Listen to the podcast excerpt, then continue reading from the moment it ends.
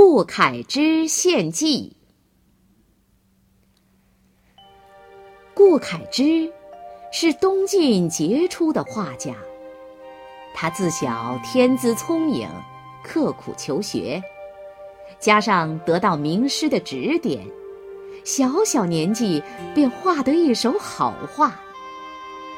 他精湛的画技令一些成年画者也自叹不如。顾恺之十五岁那年，他的家乡遭到了百年不遇的大水袭击，许多道路和石桥都被冲垮了。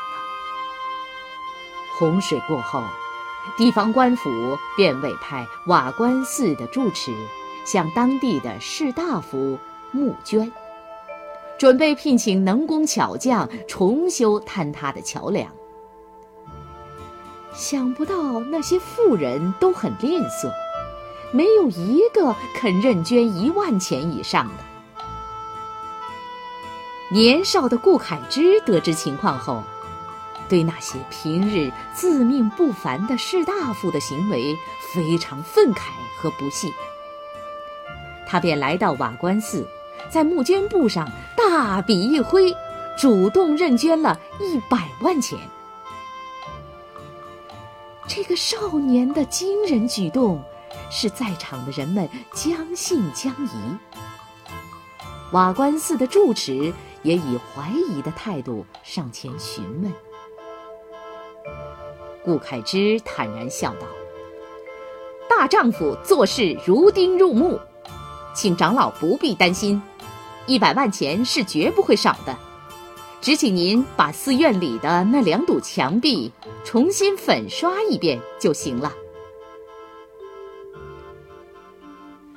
回到家里，顾恺之只见父亲长吁短叹、愁眉苦脸，于是便问父亲发生了什么事情。顾恺之的父亲是个知书达理的人，而且已经捐过不少钱。但听说儿子认捐了一百万钱，不由得急了。他是个讲信用的人，如今儿子狮子大开口，自己即使拿出所有的家当变卖，也没有那么多钱呐。凯之啊！认捐是一件正正经经的事情，你怎么可以信口开河呢？父亲责备儿子道：“我常教导你，做人要言必信，行必果。如今你认捐的钱怎么凑得齐？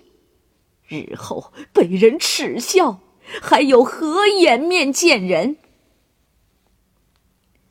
父亲大人，您不必多虑。”顾恺之胸有成竹地说，“我认捐一百万钱，虽然是一时冲动，不过绝不是戏言。”还说不是戏言？父亲打断了他的话：“你一个小孩子家，吃用都是我供的，哪来钱呢？”而家里皆是砸锅卖铁，最多值三四十万钱，如何来认捐这一百万钱呢？父亲，您别着急，先听我说完。顾恺之侃侃而谈，将如何去筹集捐款的做法细细说了一遍。他的父亲听完，舒了口气。但心里仍不踏实，说：“也只能这样试试看了。”当下，顾恺之收拾了行装，径直来到瓦官寺。住持已经派人把寺内墙壁粉刷一新。于是，顾恺之把寺门关了，不分昼夜的在寺庙里做起画来。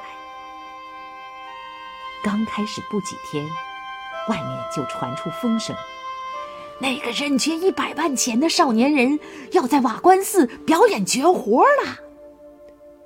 人们奔走相告，一传十，十传百，消息一下子便传遍了千家万户。人们都等着看这少年又有什么惊人之举。整整一个月时间，顾恺之的维摩诘像终于画好了。住持进去一看，墙壁上的人物神态活灵活现，不禁啧啧称奇。但他仔细一看，却发现画上的佛像没有眼睛，非常诧异。顾恺之便对他说：“长老不必惊疑，小生明日要给佛像点睛，届时可以大开寺门，放人进来观看。但是观看的人得收钱。”消息一传出，十里八乡都轰动了。第二天。瓦官寺门前人山人海，热闹非凡。一波波好奇的人们涌进寺院，把帮助收钱的住持忙得快要喘不过气来。当顾恺之挥笔为佛像点睛后，顿时佛像神形俱备，栩栩如生，光彩照人。宛如亲身莅临寺庙，观看者一下子惊呆了，纷纷叹为观止。随即如雷鸣般的喝彩声、赞叹声一浪高过一浪。就这样，顾恺之认捐的一百万钱果然如数凑齐了。坍塌的桥梁很快得到修复。后来，顾恺之精益求精，画技不断进步，终于成了东晋乃至后世人物画的代表，被画界称为“画绝”。